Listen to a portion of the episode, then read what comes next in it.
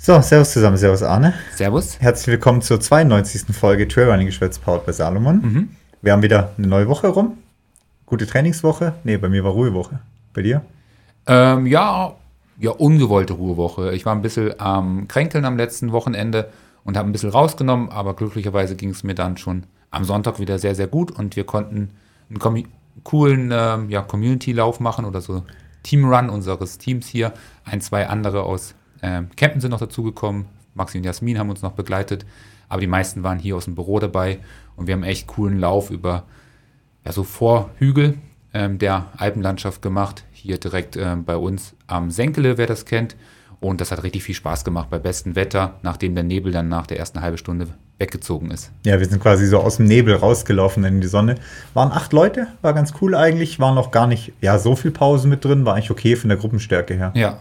Ja, manchmal ist immer das Nee, Problem. neun Leute waren sogar neun. Genau. Manchmal ist das Problem, dass man natürlich, wenn man in einer sehr großen Gruppe unterwegs ist, dass halt immer irgendwas passiert. Der eine muss mal kurz in, in die Büsche, der andere muss noch kurz das Essen, der andere macht noch ein Foto auf dem Berg, beziehungsweise die Gruppe zieht sich dann auch aufgrund der, der Leistungsklasse dann ein bisschen auseinander und man wartet doch hier und da mal auf einen Gipfel oder an der nächsten Kurve, damit sich dann keiner verläuft. Aber das hat eigentlich ganz gut funktioniert ähm, an dem Tag. Also da hatten wir, wenn man so sagen will, schlimmere Gruppen. Aber man muss halt auch sagen, dass es immer so Tage, ist, wo das Laufen schon sehr viel Spaß macht. Und man kann einfach so durch die Gruppe laufen, mal hinten, mal vorne, immer mit den anderen äh, quatschen, sich unterhalten und so ein bisschen. Ähm, ja, abwechslungsreicher, schöner Lauf. Und wenn das Wetter dazu passt, dann ist eh cool. Ja, also von dem her macht immer mal wieder Bock, wenn äh, sowas geht. Eben bei mir letzte Woche Ruhewoche, knappe 80 Kilometer gelaufen letzte Woche, zwei Tage aber auch Pause gemacht, nichts gemacht. Ähm, zweimal Krafttraining gemacht im Studio, aber keine Intervalle dabei gewesen in der Ruhewoche jetzt diesmal. Ja, ist doch aber, hört sich doch gut an. Und jetzt geht's heute für uns wieder los mit Intervallen. Ja, Genau, also wir wollen gleich direkt nach dem Podcast los zum Intervalltraining. Wird dann aber auch Zeit, weil dann schon Mittagessen ruft. ja, genau. Also ist immer so ein bisschen, macht man so vor Mittagessen oder danach Mittagessen, aber nach Mittagessen muss man wieder entsprechend warten, bis man die Intervalle macht. Deswegen immer so ein bisschen fraglich, wann es so reinpasst. Ja, aber gute, gute Überleitung, auch wenn das jetzt noch früh ist, ähm, weil wir haben ja heute einiges vor mit euch. Äh, du hast ein paar Ergebnisse mitgebracht, eine Vorschau auch für nächste Woche schon mal, oder fürs kommende Wochenende. Genau, ja. Ähm, auch nochmal eine Ergänzung zum letzten Podcast Richtung Doping. Da haben wir ja ausführlich über den Doping-Skandal vom, vom Angermund gesprochen. Und da wollen wir nochmal das ein oder andere zu sagen. Und was die Ernährung betrifft, haben wir nochmal eine relativ ähm, aktuelle Studie mitgebracht, die aber auch schon hier und da bei anderen ähm, ähm, Trainerkollegen sozusagen auch schon durchgesprochen wurde. Aber auch wir wollen unseren Senf aus Richtung ähm, Trailrunning dazugeben und das auch nochmal so kurz mit euch durchsprechen, was diese Studie ja, mit sich gebracht hat. Und wie gesagt, es geht halt um Ernährung. Genau. Und Sport. Genau.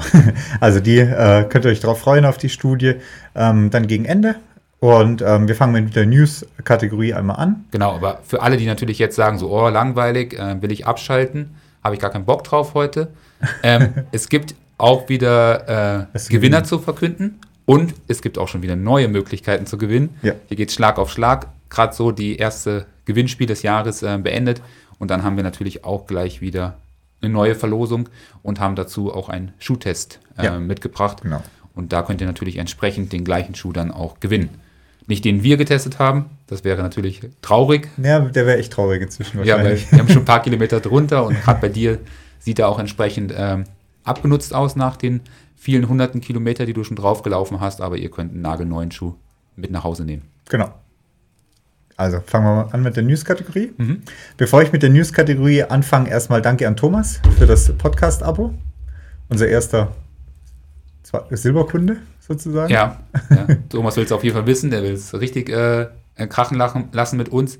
Und für alle anderen, die natürlich ähm, in diesen erlesenen Kreis der, der Podcast-Followers oder Abonnenten mit aufsteigen möchten, ähm, ja, macht's gerne. Wir freuen uns. Ähm, für alle anderen, die sagen so, boah, Geld ausgeben für die beiden Pfeifen da im Podcast will ich nicht. Da wollen wir uns aber trotzdem freuen, wenn ihr uns einfach auf Instagram folgt. Ähm, Gerade für die Special-Folgen, die vielleicht auch in den nächsten Wochen kommen werden, dann seid ihr auch informiert, wenn mal eine Folge zwischen der Folge kommt Ja, genau. oder sowas. Oder einfach von unserem Jetzt Alltag kündigst- was mitbekommen. kün- Kündigst du aber groß an, folgende zwischen den Folgen. ja, Mega-Folgen werden kommen. Genau, außerdem äh, danke an alle, die uns auf Top 3 der Podcast des Jahres gewählt haben beim Trail Magazin, der Top 3 ja, Trailrunning Podcasts. Platz 1 ging an Höhenmeter pro Kilometer, da auch Glückwunsch an Ida und Kimi. Mhm. Wir haben den zweiten Platz äh, gemacht und Platz 3 ging an das Trail Magazin Podcast, an Dennis plus Tom oder Dennis plus Benny, wer auch immer das mit Dennis dann gerade aktuell macht. Ja, muss ich sagen, äh, wir vier, also der andere Podcast von Ida und Kim, haben da schon mit deutlichem Vorsprung gewonnen. Ähm, oder sind mit deutlichem Vorsprung Zweiter geworden. Ähm, alle anderen waren da deutlich abgeschlagen. Also vielen, vielen Dank dafür, dass ihr für uns gewotet habt. Ähm, freut uns. Ja, nächstes Jahr keine Frage, holen wir uns Top 1. Ja, auf jeden Fall. genau, zu den News. Erstmal ein bisschen ähm, Trailrunning fremd. Äh, Sevilla-Marathon äh, war nämlich am Wochenende im spanischen Sevilla. Von dem her ein besonderer Marathon, weil 41 Männer unter 2 Stunden 10 geblieben sind mhm. und es somit der zweitschnellste jemals gelaufene Marathon unter 2,10 ist sozusagen. Schneller war nur beim äh, Oita-Marathon in Japan. Ich glaube, das hatten wir auch schon gehabt. da waren 42 Athleten unter 2,10. Ja. Also fast der Marathon mit den meisten Athleten unter 2,10 gewesen. Aus Trail-Sicht von dem her Erfolg, ähm, interessant, weil Petro Mamu mhm. 2 Stunden 7,59 gelaufen ist. Ähm, 14. Platz dadurch. Er hat ja auch bei Sierra Sinal schon äh, starke Ergebnisse abgeliefert, ist allerdings auch schon mal wegen Doping äh, gesperrt gewesen. Hat bei Sierra Sinal aber auch Kilian mal schön übersprintet im, im Finale oder auf den letzten zwei Metern. Und ähm, Hefton Valdey äh, als Deutscher ist 21. geworden mit einer 208,29. Und zwischen 208 und 2010 kamen halt 30 Läufer ins Ziel innerhalb von den zwei Minuten. Ja. Also die Leistungsdichte gerade bei den Männern war halt wirklich brutal beim Sevilla-Marathon. Ja, stark, ja. Ich glaube, dass der Petro Manu, jetzt muss ich, weiß nicht, ob ich es falsch sage, in diesen äh, angesprochenen äh, Sirizinalrennen, was du ja gesagt hast, das war ja das vor zwei Jahren, äh, wo auch der Dopingskandal um einen kenianischen Läufer ja auch stattgefunden hat, dann am Ende theoretisch noch Dritter geworden ist dadurch. Müsste, glaube ich, ja. ja. Dritter oder glaub, Vierter, ja. Ich glaube, dadurch hat er sich nochmal auf den Podestplatz vorgeschoben. Also der Sprint der durchaus äh, legendären Szene da, wo Kilian äh, ja, sich eher in der Menge badend ähm, ins Ziel bewegt hat und äh, mit allen abklatschen wollte und Petro Manu halt den Wettkampffokus nicht aus den Augen verloren hat bis zur Ziellinie oder doch drüber, ähm, hat ihn dann vielleicht sogar jetzt nachträglich noch einen Podestplatz gebracht. Ja. Bei den Männern war auf Platz 2, war, also Platz 1, ähm, habe ich jetzt äh, hier nicht mitgeschrieben. Ich habe Platz 2 deswegen mitgeschrieben, weil Mohat am äh, Doni, Doni äh, auf Platz 2 gelaufen ist. Der ist 36 und ist Franzose mhm. und hat somit den französischen Rekord auf 2 Stunden 3,47 runtergedrückt und den Europarekord äh, von Basir äh, Abdi, dem Belgier, nur um 11 Sekunden verpasst. Oh, also er war fast, fast Europarekord gelaufen und ist somit der zweitschnellste Europäer aller Zeiten. Und ähm, Kripper, das ist ein Italiener, der hat mit 206 auch einen italienischen Rekord noch aufgestellt. Also doch einige Rekorde gepurzelt in Sevilla. Ja, sollen wohl mehrere gewesen sein. Also jetzt nicht ich glaube, die sechs, beiden. Sechs bis acht Land, sechs oder acht Landesrekorde sind auch gepurzelt, ja. ja. Also gibt's, ja, brutal. Also was im Marathonsport passiert, ist, glaube ich, äh, ja, cool. Mhm. Also sind wir auch mal gespannt, was natürlich Olympia äh, so los ist. Die dominierenden Nationen werden sicherlich auch ähm, weiterhin vorne dabei sein, aber ein Meisterschaftsrennen ähm, birgt hier das ein oder andere an Überraschung. Und ja, so ein Franzose mit 203, der ist auf jeden Fall für Überraschung zu haben, wenn er denn in seiner Heimat an den Start geht ja. bei Olympia. Genau. Bei den Frauen gab es auch 29 Frauen unter 2 Minuten 30, also auch da relativ starkes Feld, allerdings nicht so die Top-Zeiten. Der Sieg ging, ging, mit knapp 2 Stunden 22 weg und dann eben 30, äh, 29 Frauen unter den 2,30 geblieben, aber jetzt nichts ähm, extrem starkes, also mhm. kein Rekord dabei gewesen oder so. Ja. ja. Genau, dann zurück zum Trailrunning. Da war der Terra River Ultra in äh, Neuseeland. Mhm. Da ähm, war vor allem die 80er-Distanz ganz interessant, weil Root Croft da gestartet ist. Ist als, über die 100 gestartet? Äh, über 100, sorry. Okay. Über 100, Root Croft. Ähm, hat auch gewonnen bei den Frauen. Vierte overall, 779 Punkte. Und Daniel Jones hat bei den Männern gewonnen, der dann 925 Punkte dafür gekriegt hat. Ja. Also relativ hoch bewertetes äh, Rennen auch. Und äh, Root Croft starkes Ergebnis wieder abgeliefert. Lässt ja aufhorchen für die Saison auf jeden Fall. Ja, sind wir mal gespannt, was da geht, ja. Genau, auf den anderen Strecken, 100 Meilen, äh, hat eine Japanerin gewonnen, Kon Konoka Azumi. Und ähm, interessant war da eine Deutsche auf Platz 3. Äh, Chrissy Faber, die auch aus Neuseeland direkt kommt. Mhm. Und ähm, bei der ITRA auch als Neuseelerin gelistet ist, aber bei dem UTB als Deutsche gelistet ist. Ah, Okay. Erster Platz bei den Männern ging an Adrian McDonald über die 100 Meilen und über die äh, Kurzstrecke, über die 50 Kilometer, ähm, Kathleen Filder äh, aus Neuseeland als Siegerin und Ronnie Spark aus, Amer äh, aus England als Sieger. Ja. Genau, also das vom Terrera Ultra, der jetzt das erste UTMB-Rennen dieses Jahr auch war. Ja, es war auch ähm, das erste ähm, Trail Run, ähm, was so ein bisschen für meine Athleten stattgefunden hat. Ähm, der Lukas ähm, bei mir aus dem Trainingsteam oder aus meinem Athletenteam ähm, ist dort ähm, sehr souverän die 100 Kilometer ähm, gelaufen. Also Glückwunsch an Lukas, den ersten 100er, den er gefinisht hat. Und ähm, beim UTMB-Rennen ist er dann auch am Ende in die Top 30 gesamt gerannt, was auch auf jeden Fall ein cooles Ergebnis ist. Da freue ich mich besonders. Er hat natürlich ja, diesen Ausflug zu den Rennen gleichzeitig mit ein, eine coole Backpacking-Aktion in Neuseeland verbunden. Und ich glaube, für sowas lohnt es sich da auch mal so ein Rennen machen, zu machen, wenn man dann auch für viele Wochen oder für einige Wochen ähm, so ein Land komplett erkunden kann. Und die Bilder, die er mir geschickt hat, auch so von seinen ähm, Läufen und ähm, Trainingseinheiten dort vor Ort, die Wochen davor waren echt, echt mega. Also das ist eine richtig coole Landschaft. Da glaube ich, ähm, werde ich auch mal irgendwann in naher Zukunft mal hinfahren oder hinfliegen, ähm, um mir das vielleicht auch als Trailläufer anzuschauen. Also nur zu empfehlen. Mit dem Schiff dann. Mit Schiff, mit Ruderboot werde ich rüberfahren. Mit Kilian zusammen. Ja. Nein, ich, meine, ich plane jetzt das nicht ähm, Ja, wirklich intensiv, weiß. dass ich dahin fliege, aber die, die Bilder haben da schon ähm, ja, Ja. ganz, ganz, ganz cool gewirkt und da hätte ich schon Bock drauf. Genau. Gleichzeitig war in Deutschland auch noch ein, ich würde mal sagen, so Halb-Trail-Event. Die Brocken-Challenge. Ah ja, ja, ja. Die ja auch manchmal bei einigen unseren Athleten immer äh, dann ansteht, aber auch so, ja, Kultding so ein bisschen da im Norden oder im Nordosten auch immer ein bisschen ist. Ist ja auch mit Verlosung, kommt man ja auch nicht so einfach äh, rein. Dieses Jahr wieder Originalstrecke, das heißt äh, von Göttingen bis auf den Brocken. Letztes Jahr sind sie ja andersrum gelaufen und du läufst halt die ersten 60 Kilometer einen flachen, Marathon, einen flachen Ultra und läufst dann halt noch auf den Brocken hoch. Ähm, Sieger bei den Frauen, Pia von Kreuz mit äh, knapp unter 8 Stunden, 7 Stunden 59. Ähm, vor Stefanie äh, Schöfzek äh, mit äh, 8 Stunden 17 und äh, Lena Petermann. Und bei den Männern ging der Sieg mit 6 Stunden 18, also richtig starke Zeit. Ich glaube, Flor Florian Reichert ist da mal eine 6.10 gelaufen, also 8 Minuten langsamer der Sebastian. Sebastian Jägerfeld als Sieger ähm, mit ja, über einer halben Stunde Vorsprung. Ja, 36 Minuten Vorsprung vor Christoph Kroll und Daniel Kreiner, der dann mit 7 Stunden 2 als Dritter ins Ziel kam. Ein Athlet von uns war auch dabei, der Jan-Philipp Diekmann ist Fünfter geworden mit 7 Stunden 42 Trainiert beim Kai. trainiert beim Kai. Ja. Also da auch relativ erfolgreich äh, angekommen. Ist, glaube ich, ein bisschen zu schnell los und hat da ein bisschen büßen müssen hinten raus. Sonst wäre vielleicht doch der eine oder andere Minute weiter vorne noch möglich Ja, ich meine, das ist ja nicht sein größter Erfolg, muss man ja auch mal ehrlich sagen. Sein größter Erfolg ist ja der Downhill hier am Tegelberg, Ja. wo er ähm, abso abso momentan absoluter Segmentführer ist, ähm, des Downhill-Segment am Tegelberg, ähm, wo er wirklich brutal starke Zeit abgeliefert hat. Ähm, ja, das ist immer noch einer der ganz großen Momente. Ähm, keiner hat es wahrscheinlich miterlebt. nicht schlagbar. Ja, keiner hat es miterlebt, aber wir ähm, ja, beäugen dieses Segment immer Ja. noch. Ich glaube, er hört auch den Podcast. Er weiß, dass, dass er bei uns auf der Liste steht. Und auf dieser Liste zu stehen ist nicht gut, weil dann gehört er eindeutig zu unseren Konkurrenten. Ja. der eine oder andere Läufer hier aus der Region hat bestimmt euch ge- aufgehorcht in dem Moment. Ja, also da hat auf jeden Fall bei einem oder anderen der, der Strava-Account kurz gewackelt, Ja. weil sie doch nervös geworden sind, weil er hier als wirklich ähm, Norddeutscher einfach mal so ein Downhill-Segment weggeknallt hat, Ja. was wirklich auch nicht unumkämpft ist. Genau. Also da mal gucken, ob das nochmal weggeht. Ja, aber noch ein anderer ähm, Schwank.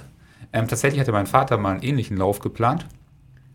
Ähm, Er wollte von Wolfsburg auf, auf Brocken laufen. Das war immer so sein großes ähm, ja, Planung oder sein, seine, seine Gehirngespinst.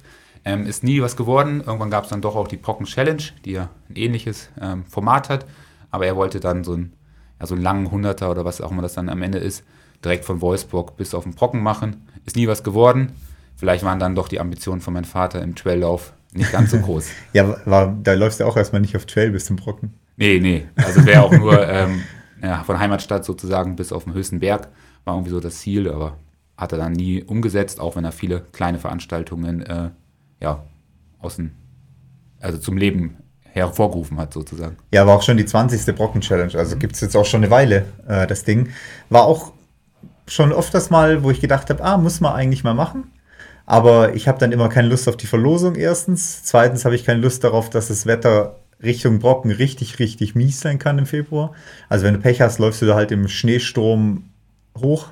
Und ich habe keine Lust auf das Runterlaufen danach. Ja, du musst halt komplett wieder runter, weil es keine Abfahrt Du musst halt zumindest mindestens, ich glaube, zwei Stunden, knappe sieben Kilometer musst du runterwandern, bis du zum Shuttlebus oder zum, zum, zur Abfahrt kommst quasi. Das heißt, du ziehst dich oben schön um und dann, wenn der Körper nach 80 Kilometer müde ist, abgeschaltet hat, dann darfst du sieben Kilometer nach unten wandern. Ja, wunderbar, wunderbar. Ja.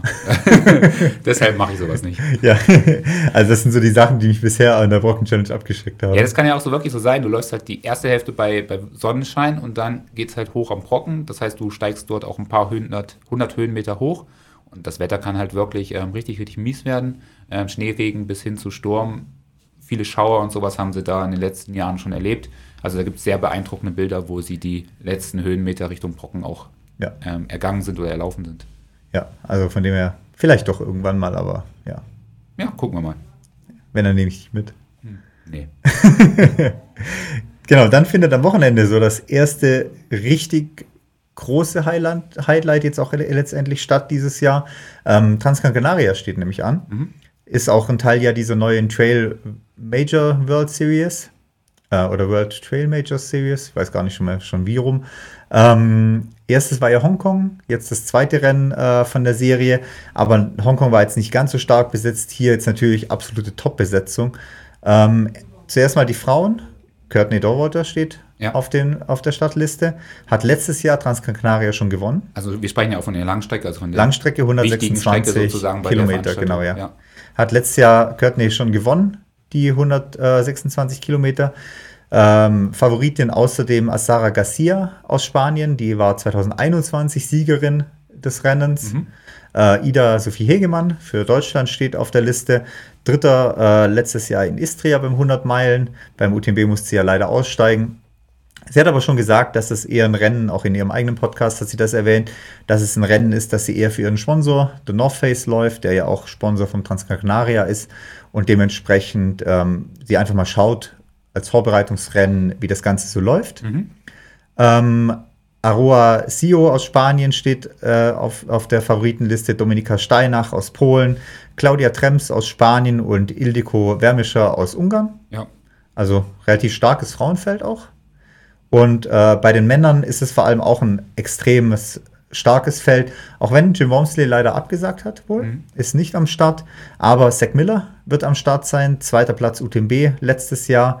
Äh, Paul Capell steht noch auf der Startliste, der letztes Jahr Fünfter war beim Transgran Canaria. Ja, kurz vor der Curtin sich ins Ziel gemogelt Genau, gerade noch so durchgerettet hat. Ja. Miguel äh, Azeyo steht auf der Liste, der war letztes Jahr Zweiter beim Transgran Canaria. Miguel Herreras, äh, Andreas Reiterer steht auf der Liste, Vize-Weltmeister über die 80 Kilometer letztes Jahr, der wahrscheinlich genauso gefühlt weitermacht, wie er letztes Jahr aufgehört hat mit der Menge der Rennen. Ja, wahrscheinlich, ja. äh, Ja Sheng Shen steht auf der Liste, vierter Platz Western States letztes Jahr. Ähm, und auch der Vorjahressieger Andrew äh, Simon aus Spanien steht auf der Starterliste. Ähm, also starkes Feld auf jeden Fall beim Transgran Canaria. Ja, also mein Tipp als Trainer ähm, für viele dieser Männer und für viele Frauen. Für alle Frauen. Für alle Frauen gilt, ähm, lauft nicht vor Courtney los. Ja.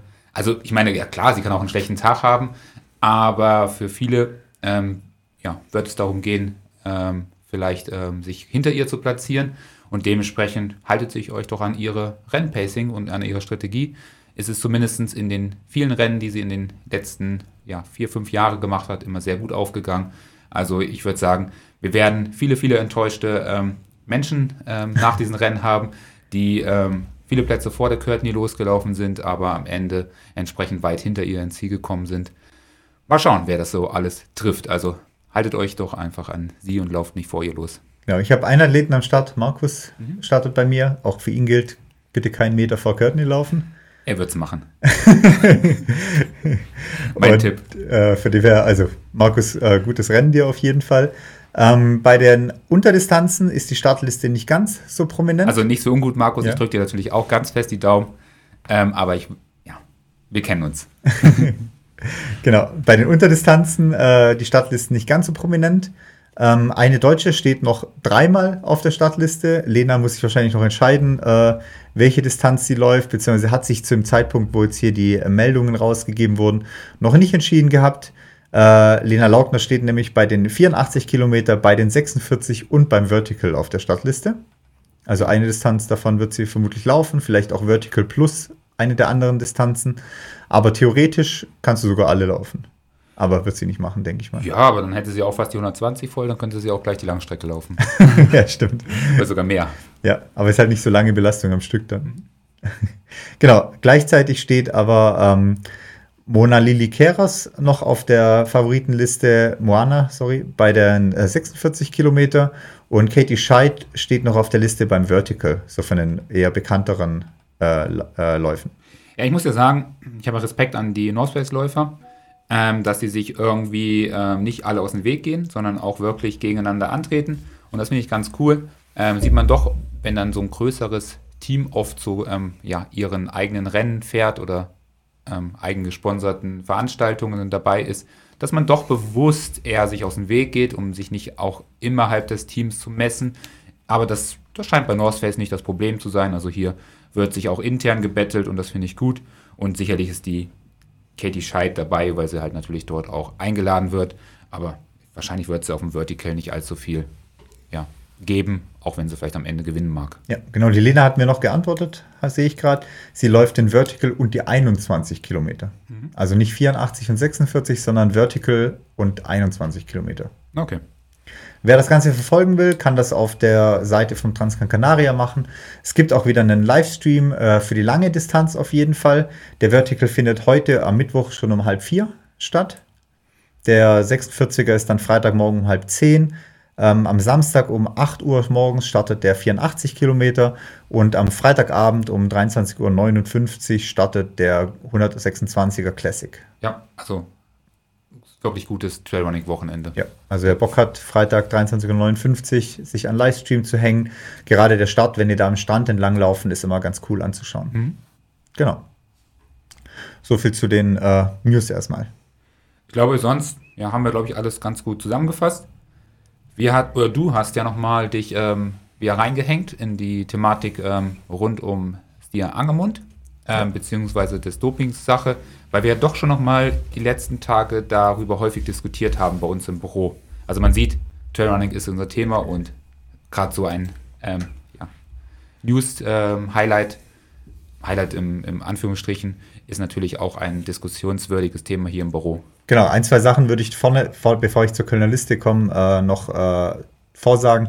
Ähm, was wir dann noch diskutiert hatten, was wir letztes Jahr, letzte Woche nicht so herausgehoben haben, ist, das, ist die Thematik Sperre. Mhm. Sollte Sian Angermund jetzt wirklich von der WADA oder von der französischen Dopingagentur gesperrt werden, ähm, aufgrund seines Vergehens, dann wäre er für die WM gesperrt und für die Europameisterschaft. Genau. Und das war's dann. Mhm. Weil die ganzen anderen Veranstaltungen, sei es der UTMB, der UTMB wird ihn wahrscheinlich dann auch mitsperren, aber alle anderen Veranstaltungen laufen ja nicht unter einer Schirmhaft von einem Verband, von einer Vereinigung oder sowas. Von dem her müsste jeder, jede Veranstaltung einzeln Stian Angermund quasi nicht zulassen per Startliste oder bei Anmeldung oder ihn halt quasi ausschließen. Aber ansonsten gibt es jetzt nicht wie bei anderen Sportarten so ein allgemeines Nicht-Startrecht. Genau, also wenn du ja zum Beispiel beim Biathlon erwischt wirst, dann darfst du ja dann entsprechend bei den Biathlon-Zirkus nicht mehr mitmachen weil das ja nur intern dieses ähm, Verband ähm, angehört und nicht irgendwelche freien ähm, ja, Jedermannläufe gibt, wie bei uns im Trailrunning, wo man halt einfach jeder starten kann, wo er will, wie ja. er will. Ähm, ähnlich sieht es ja auch beim Radsport aus. Du wird, dir wird, glaube ich, da die Lizenz entzogen, die Startberechtigung, ähm, gerade für die Spitzenfelder. Es würde dich wahrscheinlich nicht davon abhalten, ein Jedermann-Rennen oder sowas zu machen, aber gut, da hast du dann auch keinen Anspruch mehr, weil es dort ja wirklich auch ähm, leistungsersprechend nicht mehr auf dein Niveau zugeht. Genau, aber theoretisch könnte ähm, Stian Angermund beim Zugspitz Ultra Trail äh, starten. Wenn der Zugspitz Ultra Trail dann nicht sagt, hey, gibt kein Starterlaubnis für dich. Genau, also da ist ja die Frage, wie der ähm, Veranstalter in dem Fall reagieren würde. Würde er den Läufer bewusst ausschließen oder würde er sagen, nee, das will ich nicht? ähm, beziehungsweise kriegt er es überhaupt mit. Also da muss ja auch irgendwo die Alarmglocke angehen, hey, da hat sich ein Doping-Sünder ähm, ähm, angemeldet oder auch nicht. Und dann müsste man ja gucken, okay, aha, den wollen wir nicht dabei haben, weil das unsere ja, Statuten oder sowas nicht zulassen. Ähm, aber die meisten haben da ja auch keine klare Meinung dazu, beziehungsweise auch keine klare Statement, wie sie mit ähm, Doping-Sündern in der Vergangenheit umgehen, sei es mit welchen, die die Strafe abgesessen haben, beziehungsweise mit welchen, die sie noch nicht abgesessen haben. Da gibt es, glaube ich, keinerlei Handhabung bei sehr vielen Veranstaltungen. Genau, also nehmen wir mal das Beispiel, klar, wenn Stian Angermund bei einer Startliste vom Zugspitz Ultra Trail auftaucht, dann gehen wahrscheinlich die Alarmglocken runter. Und wenn sie nicht beim Zugspitz Ultra Trail runtergehen, dann gehen sie bei irgendwelchen anderen Teilnehmern runter, die das dann an den Zugspitz Ultra Trail melden, dass Stian Angermund auf der Startliste steht. Ja.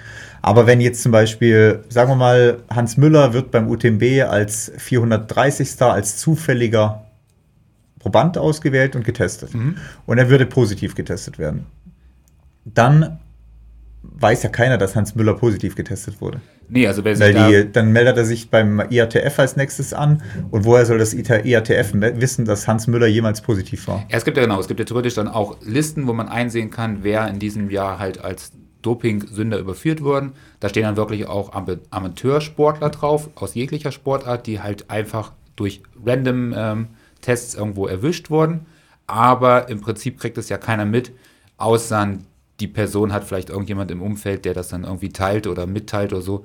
Aber wenn jetzt, sage ich mal, als Beispiel ich das machen würde, gut, es wäre jetzt aus meiner Trainersicht sinnlos, aber mit meinen, weiß nicht, 500 Followers bei Instagram wird es wahrscheinlich keiner wirklich mitbekommen, dass ich des Dopings überführt würde. Keiner guckt aktiv in irgendeine Waderliste rein, ob da vielleicht jetzt ein Ahne draufsteht ähm, und wird da entsprechend natürlich keinerlei Schritte einleiten und ein Plan B oder ein Innsbruck-Veranstalter, die würden wahrscheinlich auch gar nicht wissen, dass ich des Dopings überführt würde. Und dementsprechend, ja, könnte ich wahrscheinlich starten. Irgendwann findet vielleicht einer raus, dass ich es gemacht habe, aber er hatte auch keine Handhabung dagegen, weil es auch keinerlei Berechnung, ja. ja. ja. gibt ja keinerlei äh, Konsequenz oder sowas. Genau. Ja. Ja. ja. Genau, das war die eine Sache, die wir noch äh, anhängen wollten. Und anders wollte ich noch anhängen. Das gleiche gilt ja auch, wenn du ähm, im Trailrunning-Sport ist es halt leider aktuell der Fall. Wenn du was machen willst, kannst du machen, was du willst. Mhm. Du darfst halt nur nicht entsprechend bei einem Wettkampf teilnehmen, der getestet wird. Ja, oder du darfst halt nicht erwischt werden. Das ist halt der Punkt. Ja, aber wo, also, du wirst halt nicht erwischt. Genau. Also man muss ja davon ausgehen, dass halt momentan der einzigste Veranstalter ist, der testet, ist vielleicht der UTMB. Ähm, vielleicht wird bei der Golden Trail Serie jetzt aktuell noch hier und da etwas getestet, aber da weiß ich nicht genau, wie aktuell die ähm, Test oder die Situation aussieht. Ich glaube auch nicht, dass bei der Skyrunning Serie aktiv getestet wird. Sicherlich gibt es dort auch einzelne Veranstaltungen, wo es gemacht wird. Aber ähm, wirkliche Tests werden nur bei der Weltmeisterschaft durchgeführt. Dort auch nur bei den Top 3 Athletinnen und Athleten. Ähm, selbst die Mannschaftsgewinner, wenn sie jetzt Vierter, Fünfter oder Sechster geworden sind, werden nicht mehr getestet. Ähm, das heißt, es gibt relativ wenig Tests. Wenn ich jetzt ein Athlet wäre, der meine Leistung wirklich nochmal deutlich steigern möchte und deutlich nochmal verbessern will oder mag, dann habe ich die Möglichkeit natürlich vielleicht ein Qualifikationsrennen für eine UTMB zu laufen. Ich sage es mal 2024, weil ich ja 2025 dort richtig einen abliefern möchte und könnte dann entsprechend ein Jahr lang ähm, ja, gedopt trainieren. Und das ist natürlich auch der große Effekt. Wir wissen, dass Doping selber vielleicht für den Wettkampf sicherlich auch was bringen würde, wenn man das richtige Mittel nehmen würde. Aber der große ganze Effekt oder der große Fortschritt erreicht man im Training, ähm, in dem man halt mehr trainiert, weniger ähm, Ermüdung hat und entsprechend mehr Leistung in den Trainingseinheiten bringen kann und dann mehr Umfang ähm, leisten kann. Und das passiert im Vorfeld. Also das heißt, keiner kann mich dort irgendwie ja, erwischen, beziehungsweise hat irgendwelche Handhabung. Und wenn ich dann noch Bock habe, zwischendurch einen, einen kleineren Trail aufzulaufen, mache ich es halt einfach, weil ich weiß, dass dort zu 99,99 Prozent kein Dopingkontrollen durchgeführt werden. Genau, und du musst nie die Angst haben, dass morgen bei jemand an der Tür klingelt, morgens um sechs und du äh, zur Kontrolle gebeten wirst. Geht, das gibt es einfach nicht. Genau, und das ist ja auch dann vielleicht auch der Vorteil für die ähm, Leichtathletikathleten beziehungsweise für jegliche Olympia-Kaderathleten. Vielleicht werden sie auch in ihrem Leben relativ selten getestet, weil es vielleicht ein ja, unbedeutend kleiner Sport ist im großen ganzen ähm, Olympiazirkus. Das heißt, man hat aber das ja, Gefühl, man könnte ja immer getestet werden. Die Gefahr ist, ist immer da. Ist, quasi, die Gefahr ja. ist da. Vielleicht wird man nie getestet, außer man ist dann vielleicht doch bei den großen Veranstaltungen wirklich am Start und gewinnt dort eine Medaille. Aber die Gefahr wäre da. Man ist vielleicht ein bisschen vorsichtiger, wenn man dort ähm, ja, solche Sachen verursachen möchte oder machen möchte, aber es passiert nicht wirklich was. Genau. Also von dem her ist es so, dass wirklich da ähm, ja eigentlich Freiheit herrscht, was sowas angeht. Genau, aber grundsätzlich muss man ja auch nochmal sagen, dass diese meisten Dopingmittel ja nicht nur auf der Liste stehen, weil sie wirklich zu Leistungssteigerungen beitragen. Klar tun sie, aber die meisten dieser Mittel stehen dort auch auf der Liste, weil sie zusätzlich zu der Leistungssteigerung wirklich auch gesundheitsschädend sind, schädlich sind. Das heißt, es sollte sich wirklich dreimal überlegt werden, ob man dort halt so welche Sachen macht, auch wenn es vielleicht möglich wäre oder Sinn hätte zu dopen, wenn man ja, illegal seine Leistung verbessern möchte. Aber es soll sozusagen kein Aufruf sein, das zu probieren oder zu testen. Also die meisten Mittel sind wirklich für ganz, ganz viele Menschen halt ähm, ja, schädlich. Und gerade dann, wenn die Dosis oder die ja, Einnahme halt nicht passt, dann sollte man da auf jeden Fall die Finger von lassen. Also lasst es einfach. Genau.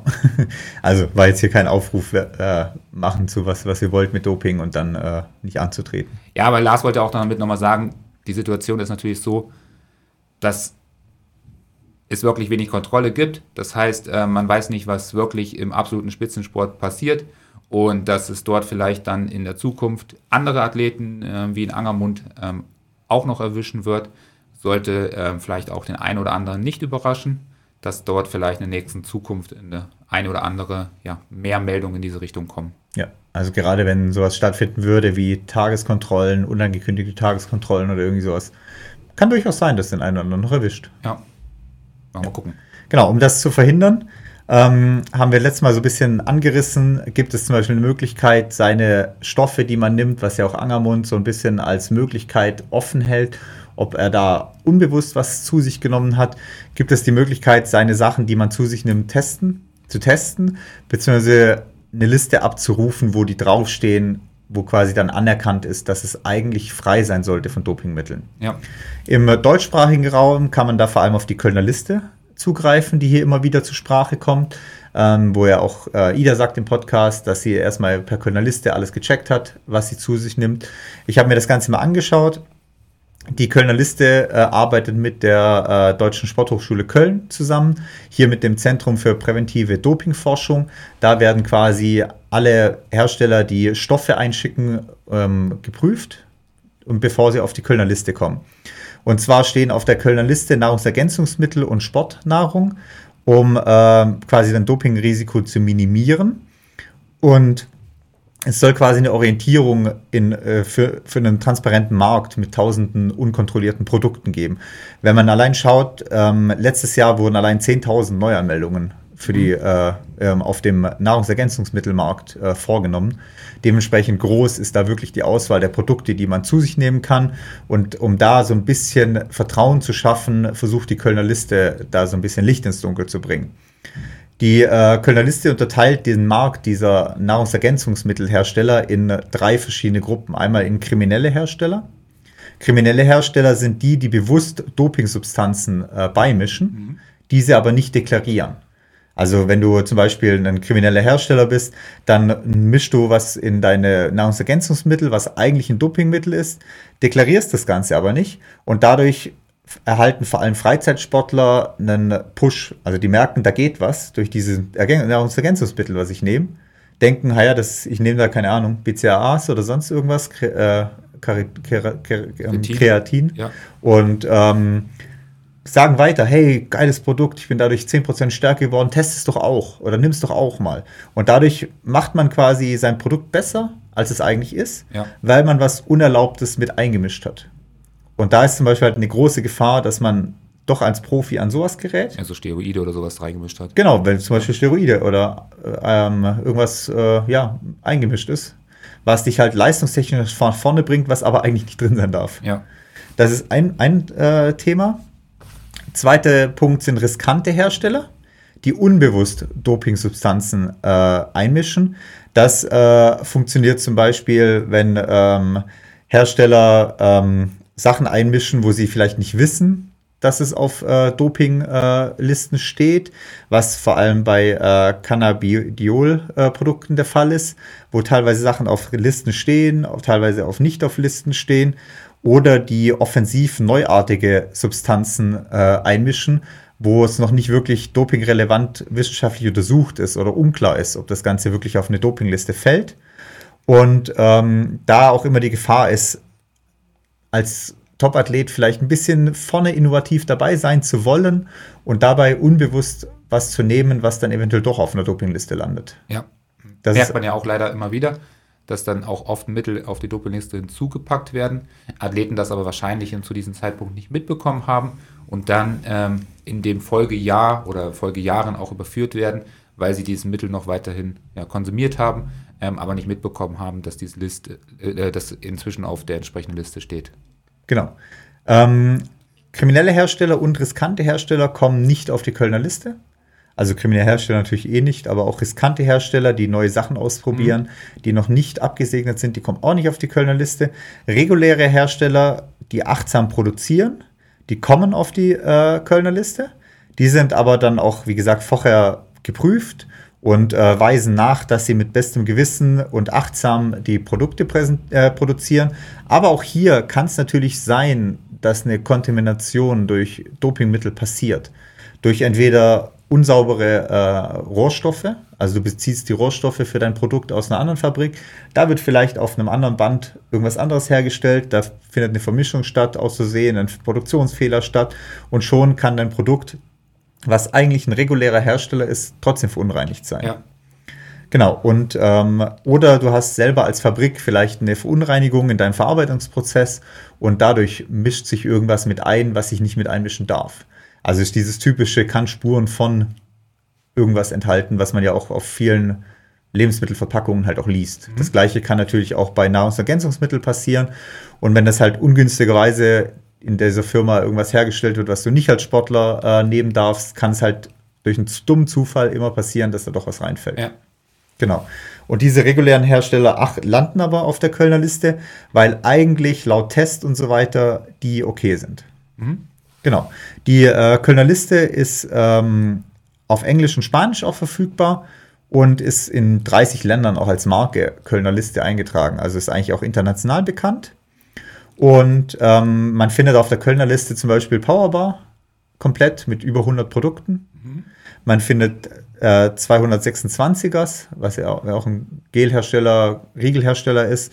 Und AM Sports Sport findet man vor allem auf der Kölner Liste.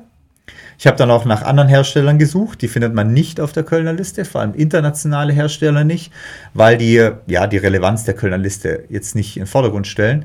Da kann man ein bisschen internationaler suchen und findet bei äh, sport.retestyourtrust.com. Mhm. Das ist eine sehr, sehr große internationale Alternative zur Kölner Liste. Da findet man dann äh, Morton, MyProtein, Ministry of Nutrition zum Beispiel ähm, und noch über 300, 400 andere Marken da kann man auch mal testen, was man selber so nimmt und kann das mal eingeben. Okay. Jetzt bin ich natürlich als Freizeitsportler. Ähm, ich werde wahrscheinlich nie in diese Dopingproben reinkommen. Ähm, macht es dann auch für mich persönlich Sinn, da irgendwie so ein bisschen drauf zu schauen? Also ja, zumindest so hin, dass du weißt, dass es halt eine saubere Herstellung ist. Okay, also, also das zumindest das vielleicht. Also ja. wenn du jetzt überlegst, dir, keine Ahnung, auch vielleicht irgendwelche Vitamine aus dem Internet zu bestellen oder irgendwelche Nahrungsergänzungsmittel aus dem, aus dem Internet, einfach vielleicht mal zwei oder drei von diesen Art Kölner Listen äh, checken, auch von den internationalen checken, ob da die Produkte zumindest irgendwo schon mal getestet sind und aufgetaucht sind, um halt zumindest vielleicht zu wissen, dass du ein sauberes Produkt kriegst. Genau, also das heißt. Also sauber auch im Sinne von sauberer Herstellung, ja. äh, Giftstoffen und so weiter und so fort. Genau, also das heißt, ich gucke darauf, wenn ich jetzt wissen möchte, ob ich da wirklich auch ein Produkt nehme, was jetzt erstmal gesundheitlich unbedenklich ist und dass es halt auch einfach eine gute Herstellung hat und entsprechend halt gut produziert ja. wird ähm, Zumindest was den Inhalt betrifft, muss ja nicht bei, bei Herstellungsstandards entsprechend hoch sein, aber dass es zumindest erstmal ein sauberes Produkt ist, was gesundheitlich unbedenklich auch nehmen kann. Das heißt, wenn ich mir das nächste Mal mein Eiweiß kaufe oder sonst irgendwas, dann nehme ich nicht das billige vom, keine Ahnung, von irgendeiner äh, beliebigen, äh, weiß ich nicht, Pumperseite, sondern kaufe da vielleicht lieber mal eins für 5 Euro mehr und habe dann entsprechend auch hochwertiges Produkt, was dann auch das beinhaltet, was ich auch wirklich haben möchte. Genau, also das ist so das, was man vielleicht so mitnehmen kann als Freizeitsportler. Und klar, wie ich sagte, normale, also es kann natürlich immer passieren, dass auch in so einem getesteten, zertifizierten Produkt irgendwas drin ist. Dann ist dem Lagermitarbeiter die Epo-Packung auszusehen da reingefallen oder die Zahnpastatube von Dieter Baumann ist da ungefähr irgendwas zu sehen reingefallen in das Produkt oder ja. sowas. Aber ähm, normalerweise sollte, sollten die Sachen sauber sein, wenn die ja. da draufstehen. Okay. Ja. Ja, ich meine, gut, das ist natürlich dann immer der, der, der Schritt, den ja auch den, der Angermund jetzt macht, dass er seine Mittel jetzt ja trotzdem noch einreicht, die er auch von seinen ähm, Sponsoren oder ähm, bekommt, in dem Fall ist es, glaube ich, auch Morten ähm, zu nennen, ob da vielleicht doch irgendwo eine verunreinigte ähm, Charge ist, die halt vielleicht doch irgendwo ja, ein Fehlerprodukt hat. Das Problem ist, du kannst es halt fast nicht mehr nachweisen. Weil wenn es jetzt die Charge 748 dieser fünf Morton-Gels war, die er beim äh, OCC genommen hat, Ja. wie will er nachweisen, dass es genau die war? Ja, er muss ja nachweisen, dass es gesamt gesehen eine Kontaminierung von diesem Produkt gibt und da irgendein Mittel halt dafür verursacht, dass da dieses ähm, Doping-Präparat dann in seinen Körper gefunden wurde. Ja, genau. Also, Ja, sehr unwahrscheinlich, aber ja. ähm, ich denke auch nicht, dass Morton jetzt irgendwo in, in Indien neben einem äh, Produzent sitzt, der vielleicht irgendwelche ähm, ja, schwer Krank Krankheit oder schwere ähm, Mittel für schwere Krankheiten irgendwie herstellt, wo man dann doch die Verunreinigung dann irgendwie Ja. ja. versehentlich herbekommen könnte Ja. oder Nee, war nur als, als Beispiel halt quasi auch genannt. Genau, also so viel noch zum Nachtrag zum, äh, zur Doping-Thematik. Genau, dann unser Gewinnspiel. oder wollen wir jetzt erstmal die Studie machen? Wir machen also das Gewinnspiel. Okay. Wir haben äh, ja vor zwei Wochen ähm, die Shocks-Kopfhörer getestet, haben da auch ein Gewinnspiel entsprechend ausgerufen. Wir haben Felix als zufalllos entscheiden lassen oder auswählen lassen. Also Ja. nicht auswählen lassen, sondern Felix hat uns zwei zufällige Nummern genannt und dementsprechend haben wir dann die Kommentare äh, durchgescrollt oder durchgezählt. Wir können einmal gratulieren äh, den Instagram-Namen Felix Kremers und äh, Corby. Ja, hat er zumindest seinen Namen fetter gezogen.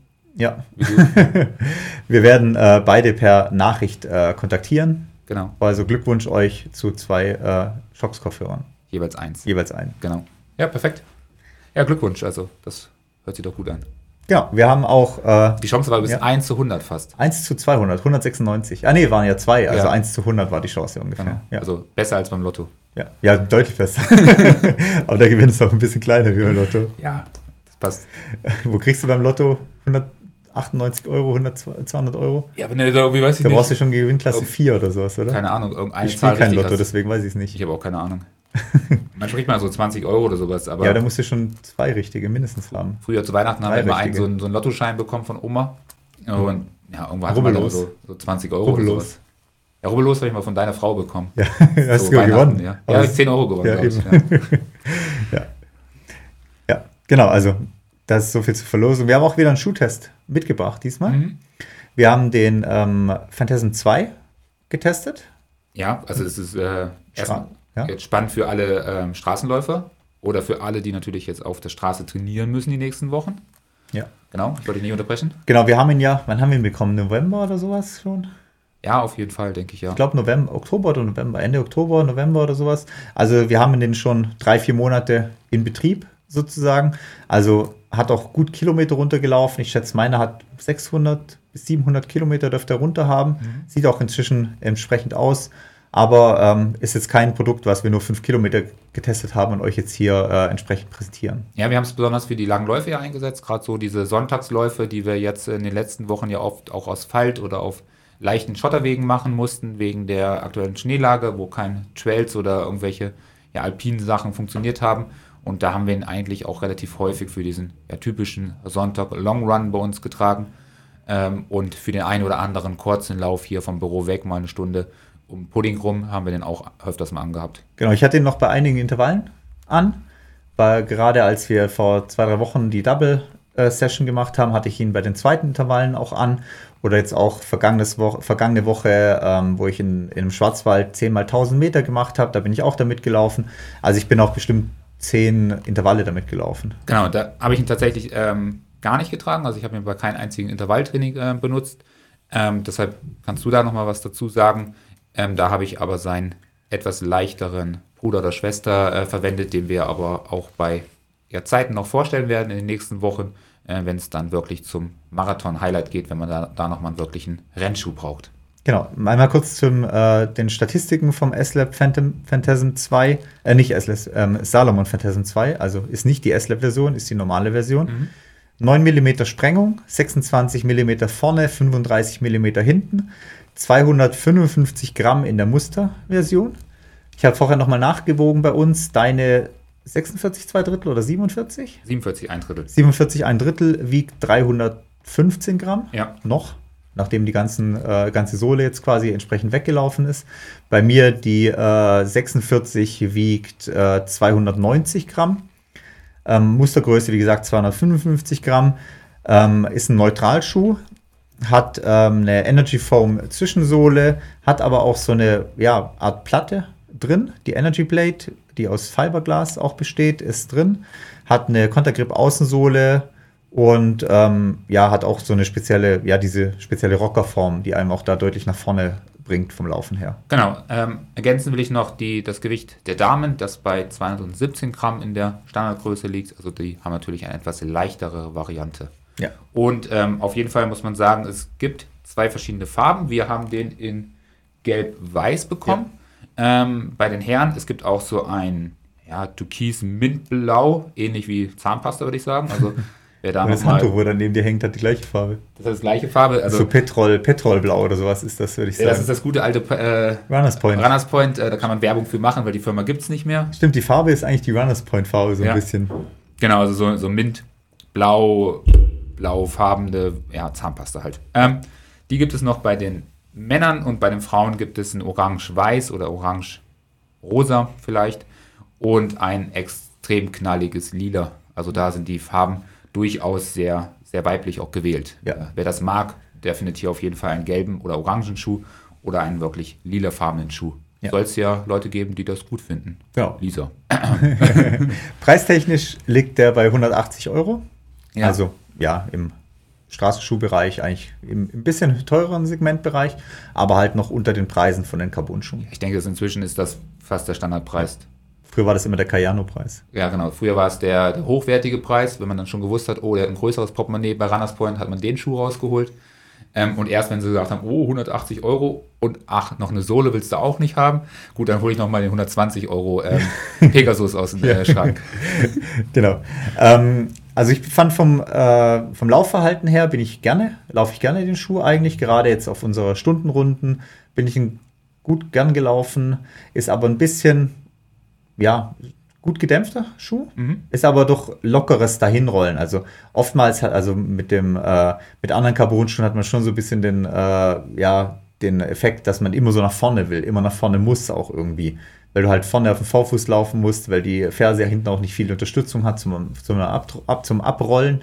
Aber beim äh, Phantasm 2 geht das ganz gut, finde ich. Aber er kann auch Tempo, finde ich. Also ich habe den auch bei den einen oder anderen langen Lauf, wo ich mal allein unterwegs gewesen bin und da neige ich dann doch mal dazu, ja, so ein bisschen auf Druck zu, zu laufen, um einfach auch äh, ja, Spaß an dieser Einheit zu haben und schnell durchzukommen. Ähm, dafür funktioniert der auch sehr gut. Also wenn man da auch mal einen zügigen Tempolauf machen möchte oder einen zügigen Dauerlauf, ähm, dann ist der Schuh auch wirklich gut geeignet und eine gute Wahl, wenn man nicht so genau weiß, was einem heute begegnet, ob es langsam oder schnell wird mit den Kollegen oder die Kollegin, die man da unterwegs ist. Ich finde von der Polsterung noch ganz angenehm. Der hat hinten so um die Ferse rum, um die Achillessehne rum, noch so ein paar Polster. Das, das finde ich ganz angenehm, wenn man eigentlich einen relativ guten Halt dann auch einfach hat drin. Genau, also es ist wirklich eher, ähm, was, was wir ja auch, was du zufällig gesagt hast, so Cayano-Variante. Das sind ja auch so gut gepolsterte Schuhe, wo man auch wirklich ähm, ja, angenehm drinne sitzt, also wo man hinten nicht nur so ein ja, Lappen von ähm, Material hat, was einen eigentlich nur in der Passform hält. Also das ist schon einer der Schuhe, die zu den gut gepolsterten und gut ausgestatteten Schuh gehört. Dadurch ist sicherlich auch das Gewicht nochmal um 10 Gramm höher gegangen, als wenn man da vielleicht gespart hätte oder weniger eingebaut hätte. Genau, ich finde, glaube es ist ein guter Schuh, wenn jemand sagt, boah, an diese ganz krassen äh, Carbon-Dinger traue ich mich irgendwie nicht ran. Ähm, ist auch ein bisschen zu übertrieben, für dass ich jetzt hier einen 30er damit laufe, auch einen 30er vielleicht auf ein bisschen Tempo mitlaufe, gerade in der Marathon-Vorbereitung oder sowas. Da ist es, glaube ich, ein ganz guter Schuh für sowas. Ja, ich denke, dass auch für viele äh, Marathonläufer, die jetzt äh, nicht die 230 angreifen wollen und dort wirklich die ähm, wirklich einen richtigen Carbon-Varianten brauchen, ähm, für viele Läufer, die da vielleicht so bei drei Stunden als Zielzeit unterwegs sind, ist das, glaube ich, ein guter Trainingsschuh, den man auch wirklich viel im Training benutzen kann, weil er sich auch nicht ganz so schnell ähm, Verschleiß hat wie diese hochwertigsten ähm, Carbon-Schuhe, die es ja heutzutage gibt. Ähm, aber auch ein Schuh, den man dann am Ende im, im Rennen selber anziehen kann, weil da die Mischung einfach auch gut passt zwischen Alltagstrainingsschuh für die schnellen Einheiten oder für die zügigen Einheiten, aber auch ähm, für den Wettkampf geeignet ist. Ja, auch gerade so Marathon-Einheiten. 3x6000, 4x6000, Ähm, 1000 Meter Wechselläufe mit Marathontempo und dann Dauerlauf-Pace im Wechsel. Also gerade dafür macht er, glaube ich, schon Bock. Ja. Und man zahlt halt nochmal 50 70, 100 Euro 100 weniger, Euro weniger, genau, ja. für, für die Carbon-Varianten, die es ja auf dem Markt gibt. Genau, also lohnt sich auf jeden Fall anzuschauen. Äh, Salomon Phantasm 2. Wer noch einen entsprechenden Straßentrainingsschuh sucht von euch Trailläufern.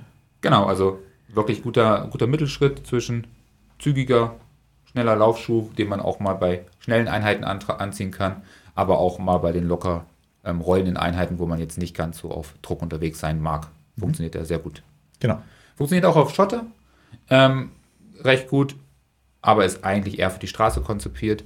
Ähm, er hat durchaus Grip ähm, bei den etwas ähm, ja, rutschigen Bedingungen. Ich habe es jetzt nicht bei Eisbedingungen getestet, muss ich sagen, aber gerade jetzt so in diesen Herbstläufen, ähm, wo das ein oder andere an Laub und Feuchtigkeit auf dem Boden äh, lag, habe ich jetzt aber auch nicht das Gefühl gehabt, dass ich dort gleich ähm, auf die Fresse fliege.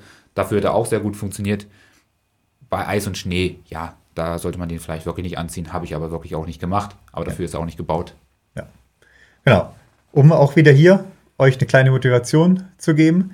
Wir haben zwei Stück in der Verlosung.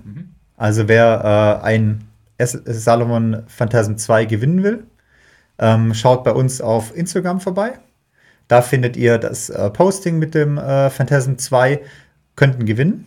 Ja, Ihr könnt uns einfach drunter posten, ob ihr ja Straße, Trail, was so eure Ziele sind äh, dieses Jahr, ob ihr vielleicht noch einen Straßenmarathon anlaufen wollt, welche Art von Straßenmarathon ihr vielleicht dieses Jahr geplant habt. Postet es einfach drunter. Wenn ihr Trailläufe geplant habt, einfach eure Jahresplanung uns drunter schreiben, würde ich sagen. ja, euer großes Highlight vielleicht. Genau, euer, euer Highlight. Genau. Und wie gesagt, wir wissen ja auch, dass die meisten Trailläufer auch auf der Straße trainieren müssen. Deshalb braucht ihr dort auch so einen ja, Tip-Top-Schuh. Und ich würde sagen, wir hauen diesmal einen für eine Frau und für einen Mann raus. Ja. Weil diesmal haben wir sogar zwei äh, männliche Zuhörer gehört, äh, gewonnen. Gezogen, ja. ja. Aber vielleicht hier werden wir einfach auch entsprechend für jeden einwählen.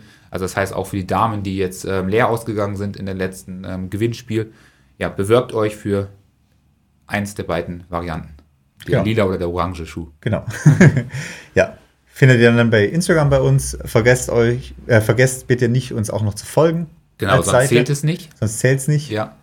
Also deshalb folgt uns und äh, folgt uns sowieso, wenn ihr Bock drauf habt, ähm, auch in nächster Zeit was zu gewinnen oder einfach von uns was sehen wollt. Genau, wir lassen das Gewinnspiel wieder zwei Wochen laufen. Also äh, Einsendeschluss sozusagen ist der 6. Ähm, äh, März, Ja. so rum. Und äh, dann wird ausgelost. Okay. Passt. Also ich bin gespannt. Die Chancen stehen gut ähm, für einen geilen Phantasm. Ich fand ihn gut. Ich werde ihn auch ähm, als nächsten Schuh wieder nutzen. Im Gegensatz zu dir kann ich meinen aber auch wirklich nochmal 200, 300 Kilometer laufen. Also Ja, dein, ich bin aber auch, glaube ich, mehr damit gelaufen. ja, du bist mehr damit gelaufen, aber dein Laufstil ist aber auch entsprechend äh, ja, seltsam zu betrachten. So schlimm sieht er gar nicht aus.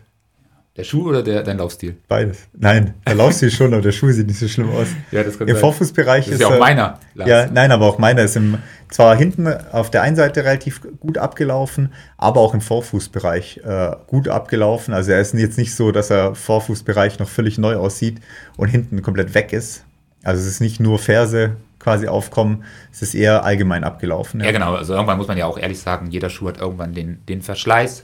Und ich glaube, bei dir sieht man auch wirklich den Verschleiß des Schuhs einfach an, an allen Ecken und Enden so ein bisschen abgerieben und das Profil nicht mehr ganz so gut sichtbar. Ähm, also er hat auf jeden Fall entsprechend lange gehalten. Und du bist jetzt auch ein Läufer, der recht schwer ist für einen Laufschuh. Dementsprechend nutzt sich der dann auch ein bisschen schneller ab. Aber die Dämpfung ist immer noch Trotzdem noch aktuell. völlig okay, Die passt noch. Ja. Und ich finde auch noch, diese, die Zugkraft ist noch da. Also das bleibt erhalten, aber das Sohlenmaterial nimmt halt bei jedem Schuh irgendwann ja, Verschleiß an und hier nicht schneller als bei allen anderen. Ja, genau. Das heißt, die 180 Euro, da gibt es sicherlich auch das ein oder andere Angebot, ist da auch gut ähm, investiert für einen Schuh, der entsprechend lange hält. Genau.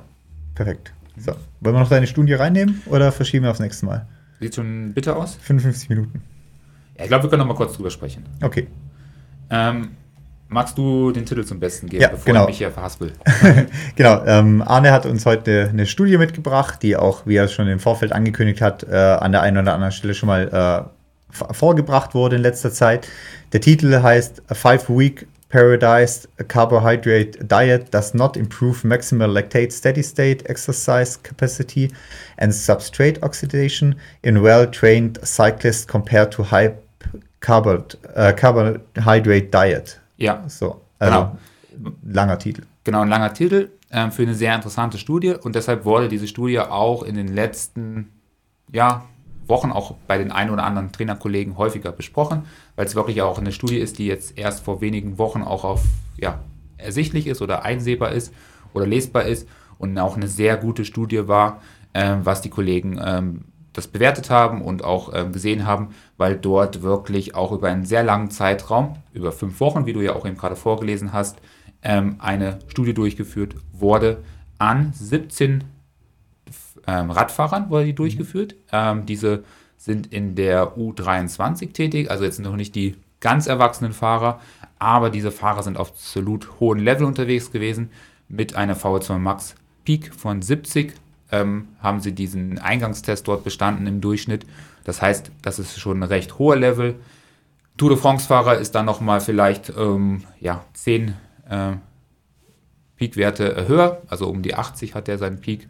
Ähm, aber muss sagen, eine, eine 70 äh, VO2 Max Peak ist sicherlich höher als die meisten Trailläufer bei uns im Sport haben. Wobei man auch sagen muss, ähm, Läufer haben allgemein etwas niedrigere VO2 Max Werte. Ähm, also die Fahrer sind auf jeden Fall sehr gut bewertet oder sehr stark gewesen. Die Fahrer wurden ähm, am Ende einer Saison auch bemessen, was nochmal zusätzlich zu ihrer guten Qualität spricht. Das heißt, die haben noch nicht den neuen Saisonaufbau hinter sich, beziehungsweise haben wahrscheinlich auch über die Saison, über die vielen Etappenrennen oder langen Klassiker, die sie gemacht haben, entsprechend auch ähm, VO2 Max Werte eingebüßt. Also auch dort verliert man etwas. Das heißt, ganz am Anfang nach der Saisonpause wurde diese Studie durchgeführt. Und die ähm, Fahrer wurden diversen Tests unterzogen. Das muss man sagen, das wirklich auch gut war, weil da viele Tests dabei waren, die die Fahrer ähm, im Vorfeld machen mussten, aber natürlich dort auch am Ende der Studie nach diesen fünf Wochen.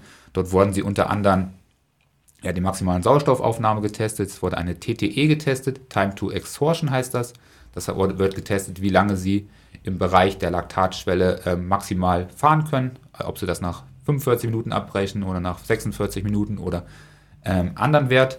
Es wurde die maximale Laktat Steady State ähm, getestet, das heißt, dort wird getestet, wie lange sie in diesem Bereich theoretisch fahren können, bis der, der ähm, Laktatwert im Körper ansteigt. Das heißt, dort werden die Messungen ähm, ähm, absolviert und nicht die Abbruch des Fahrers ähm, getestet. Es wurde Kraft, Krafttests durchgeführt, wo die Forttriebsgeschwindigkeit beim, beim Fahren gemessen wurde. RAM-Tests wurden durchgeführt, Körpermessungen wurden gemacht, Kohlenhydrathaushalt wurde gemessen und der Fettstoffwechsel wurde gemessen. Also viel, viel Aufwand für fünf Wochen, die die Athleten dort ähm, absolvieren müssen. Ziel der Studie war es, dann am Ende die Probanden in zwei Gruppen einzuteilen. Einmal in eine Kohlenhydrat ähm, Gruppe und in eine hohen Kohlenhydrataufnahmegruppe ähm, wurde das in zwei Gruppen eingeteilt. Also die Kohlenhydrat-periodisierte Gruppe hat quasi sich eher Low Carb ernährt und hat dann vor den Intervallen oder vor den Einheiten halt Kohlenhydrate hochgezogen, wenn ich es richtig verstehe, oder? Also es war so äh, ähnlich. Also sie haben erstmal im ganzen Tagesbedarf gleich viel Kohlenhydrate gegessen, die Athleten. Das heißt, am Ende, am Abend, wenn sie ihre letzte Mahlzeit aufgenommen haben, haben beide Gruppen gleich viel Kohlenhydrate aufgenommen. Aber die Kohlenhydrat-periodisierte Gruppe hat vor den Trainingseinheiten, die Trainingseinheiten waren hier oft immer nur eine Radeinheit und am späteren Verlauf noch ein Krafttraining, ähm, eine Kohlenhydratpyrisierung durchgeführt. Das heißt, vor intensiven Einheiten haben sie oft auch ein höheres Kohlenhydrataufnahme ähm, zu sich genommen, aber vor niedrigen Intensitäten, dass dort so drei Stunden Ausfahrt teilweise sind, haben sie auch entsprechend nur eine mittlere Kohlenhydrataufnahme ähm, vollzogen oder eine nicht-Kohlenhydrataufnahme vollzogen. Am Ende hatten aber alle Probanden, egal in welche Gruppe sie sich befunden haben, gleich viele Kohlenhydrate aufgenommen und gleich viel Energie in ihren Körper gepackt über Fette, Kohlenhydrate und Proteine, muss man sagen. Man muss auch dazu sagen, dass die kohlenhydratpyrodisierte Gruppe vor der Aufnahme ähm, nichts, nichts gegessen hat, aber entsprechend keine Kohlenhydrate gegessen hat. Aber zum Beispiel haben sie dann Fette und Proteine gegessen, die sicherlich auch eine hohe Energiedichte haben, wobei die hohe Energiedichte meines Erachtens hier für die einzelne Aufnahme nicht definiert war, kann man sich aber sicherlich auch herausrechnen, wer dort nochmal mathematisch und aktiv sein möchte, kann das sicherlich auch nochmal genau nachrechnen, weil die Gramm pro Kilo, nee, äh, Kilogramm pro Körpergewicht dort auch entsprechend in den Studien definiert wurde. Mhm. Genau. Das heißt, die Probanden haben ein relativ intensives Training absolviert mit 66 Stunden in diesen fünf Wochen aus Rad- und Krafttraining. Ähm, dazu gab es lockeres Training auf dem Rad, aber auch hochintensives Training auf dem Rad. Und sie haben dann immer im Wechsel, je nachdem wie die Priorisierung aussah, unterschiedliche Kohlenhydrate vor der jeweiligen Einheit aufgenommen. Also das Frühstück wurde sozusagen periodisiert in der einen Gruppe. Die andere Gruppe hat dagegen immer vor dem Frühstück hoch kohlenhydratreich gegessen, ähm, hat aber auch am Ende dann entsprechend gleich viel Kohlenhydrate über den Tag aufgefüllt. Das heißt, die eine Gruppe hat das dann eher nach der Einheit gemacht, die andere ähm, Gruppe hat das dann über den Tag verteilt in den einzelnen ähm, ja, Nahrungsaufnahmen ähm, verschieden oder gleichmäßig hohe Kohlenhydrate aufgenommen. Mhm. Habe ich das so richtig erklärt? Ja. Genau. Ähm, also genau gleich viel Energie, gleich viel ähm, Dings gab es. Da. Also beide gleiche Ausgangslage, was die reine Energie angeht. Genau. So, jetzt hat man natürlich dann am Ende ähm, diverse Messungen wieder durchgeführt. Das heißt, die ganzen Messungen, die ich heute davor schon aufgezählt habe, wurden dann ähm, wieder durch absolviert. Das waren recht harte und intensive Testtage, die diese Athleten dann wirklich auch hinter sich gebracht haben. Man muss dazu sagen, so ein ähm, maximaler Laktat-State-Test kann wirklich sehr, sehr, sehr lange dauern. Das ist ja, ein hochintensives Protokoll, was dort ähm, absolviert wird, was dann auch wirklich auch nur entsprechend gute Fahrer machen können. Ähm, und man hat herausgefunden, dass es so gut wie keinerlei Unterschiede in den ähm, Probandengruppen gab. Also egal, ob du viele Kohlenhydrate vor der Einheit gegessen hast oder halt zwischen wenig, mittel und viel geswitcht hast, die Leistung war im Gesamten wirklich sehr, sehr identisch. Also das heißt, dort wurde die Leistung im Allgemeinen oder die Fitness wurde wieder als gleich bewertet bei beiden Gruppen. Es gab keine Veränderung an den Fettstoffwechsel. Hier muss man sagen, wurde diese Messung aber auch nur im hochintensiven ähm, Tests durchgeführt, da wo der Körper relativ wenig Fett verstoffwechselt, was als kleine Kritik an dieser Studie zu sehen ist. Aber sonst wären noch weitere Tests hinzugekommen, also eher niedrigintensive mhm. Tests. Die haben hier gefehlt, wo man vielleicht den Fettstoffwechsel etwas genauer ähm, untersuchen hätte können. Ähm, es wurde eine Verbesserung der Muskelmasse bei beiden Probandengruppen gleich festgestellt. Es wurde eine Reduzierung beim Körperfettgehalt auch bei beiden Gruppen gleich gut festgestellt. Ähm, Herzfrequenz, Trittfrequenz hat sich sowieso bei beiden Gruppen unverändert ähm, gleich gut geblieben oder ist gleich gut angestiegen. Ähm, also es gab wirklich keine Unterschiede in den beiden Gruppen. Okay, also hat keine Rolle gespielt, äh, wann die Energie zugeführt wurde, solange es gleich viel Energie im Verlauf des Tages war. Genau, das heißt erstmal, beide Strategien funktionieren. Ähm, in diesen fünf Wochen Trainingsplan muss man dazu sagen. Ähm, fünf Wochen ist natürlich für eine Studie ein sehr, sehr, sehr langer Zeitraum. Ähm, andere Studien ähm, in solchen Bereichen werden oft über eine Woche gemacht. In einer Woche kann man aber keinen Leistungszuwachs wirklich ähm, feststellen. Da ist fünf Wochen schon ein sehr guter, langer Fokus, ist aber natürlich auch Vergleich mit einem ja, wirklich Trainingsvolumen oder einem Zeitraum auch noch immer noch relativ kurz gesehen. Ja, also wahrscheinlich so zwei Trainingsblöcke halt. Genau, so zwei Trainingsblöcke. Es gab auch wirklich da auch so ein, ja, so ein bisschen unterschiedlichen Fokus in den Trainingseinheiten, aber auch hier kann man dann jeder nochmal selber reinschauen, welche Einheit wann war und es gab auch ruhigere Wochen, intensivere Wochen. Also da wurde auch wirklich gutes Training mit den Athleten absolviert. Das heißt, dort wurde jetzt nicht nur ein Training für diese Studie irgendwie zusammengebaut, mhm. sondern da geht es auch wirklich weiterhin um Leistungsaspekte ähm, für diese U23-Fahrer. Okay. Genau. Ähm, jetzt äh, kann man daraus sozusagen ein Resultat ziehen. Und ich denke, wir ziehen da vielleicht mal ein Resultat eher aus der Sicht von uns Trailläufern. Ähm, was ist deine Meinung dazu? Genau, also ich würde sagen, wichtig ist halt, was äh, hier rauskommt, dass man sich wirklich den Tag über ernährt gut. Mhm. Also dass man wirklich sagt, okay, ich mache Einheiten wirklich kohlenhydratversorgt. Also gerade wenn man jetzt hier äh, intensive Einheiten macht, Intervalleinheiten und so weiter, dann wirklich das Ganze auch versorgt zu machen. Aber es spielt jetzt keine Rolle, ob man äh, sagt, okay, ähm, man isst jetzt vor einer Intervalleinheit am Nachmittag nochmal extra kohlenhydratreich, um die dann zu machen, wenn der Rest des Tages halt passt. Genau. Also erstmal ist es dann, wie du sagst, erstmal egal, wann du die Kohlenhydrataufnahme setzt. Klar, ich sollte jetzt nicht morgens nüchterne Intervalle machen, danach dann alle Kohlenhydrate reinschaufeln, dass ich am Abend trotzdem gleich viel habe wie jemand, das verteilt ist über den genau. Tag. Aber die, die große Erkenntnis ist ja auch daraus, dass man natürlich auch mit einer nicht nüchternen Einheit entsprechend hohe Leistung dann erzielen kann, weil dort gibt es kaum Unterschiede.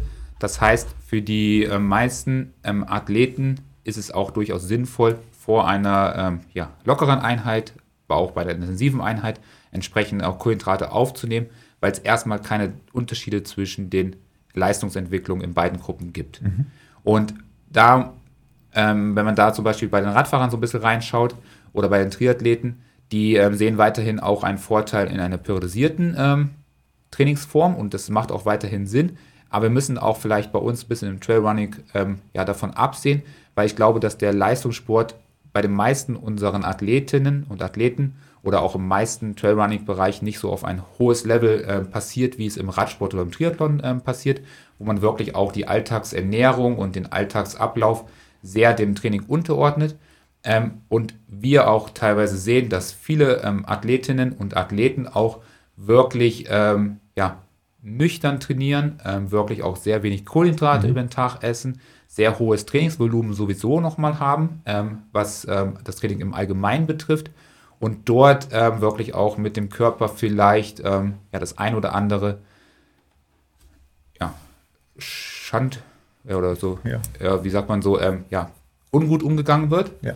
Und deshalb gerade auch für die ähm, Schindlude, Schindlude, ja, vielleicht. Ähm, also es ist gerade für die Athletinnen und die Athleten, die dort auch in den letzten Jahren sehr nüchterne Einheiten gemacht haben. Und da sprechen wir jetzt nicht nur von einer Stunde locker ähm, um den Block laufen, sondern wirklich auch von Trainingseinheiten, wo wir von drei, vier, fünf Stunden in den Bergen sprechen oder sogar noch länger, ähm, dort vielleicht auch einfach in den letzten Jahrzehnten ähm, großen Fehler begangen haben und dort einige Leistungsentwicklungen oder Leistungsfortschritte auch liegen gelassen haben, weil sie den Körper halt wirklich ja, bis aufs Äußerste auch mhm. durch die Nahrungsaufnahme ähm, gesch ja, geschunden haben und dort wahrscheinlich auch bleibende Schäden verursacht haben. Beziehungsweise durch die Nicht-Nahrungsaufnahme.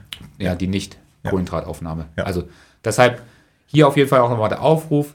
Wer die Studie auch gerne nochmal anhören kann, das kann das auch gerne bei den Kollegen ähm, Björn Geßmann nochmal machen aus dem Radsport oder auch beim Zeller. Ja, ich glaube, heißt Zeller. Zeller ja, genau. Also bei, bei der Triathlon Crew Cologne, Triathlon genau. Crew Cologne. Die ordnen das auch nochmal sehr schön ein, wie es bei ihren Sportarten aussieht. Aber ich glaube, bei unseren Sportarten ist dann doch eher die Akzeptanz von Kohlenhydrate und von einer Periodisierung im, im Trainingsalltag noch gar nicht so hoch, und dort wird oft sehr viel nüchtern trainiert. Und ich glaube, dass die Studie einfach auch zeigt, dass man das heutzutage hinterfragen darf, was wirklich auch sehr viel gemacht hat.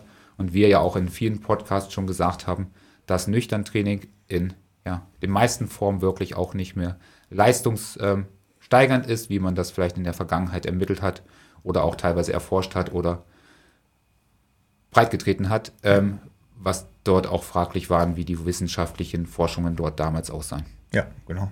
Also deshalb überlegt einfach mal, wir werden da auch sicherlich nochmal ein größeres Thema zu machen zu dieser Debatte und da auch nochmal den Kai oder sowas einladen, der dort auch ähm, nochmal sehr viel Erfahrung auch gesammelt hat, wenn er seine eigene Geschichte im sportlichen Sinne anschaut und ähm, auch einfach jetzt sich mit der Thematik viel auseinandergesetzt hat.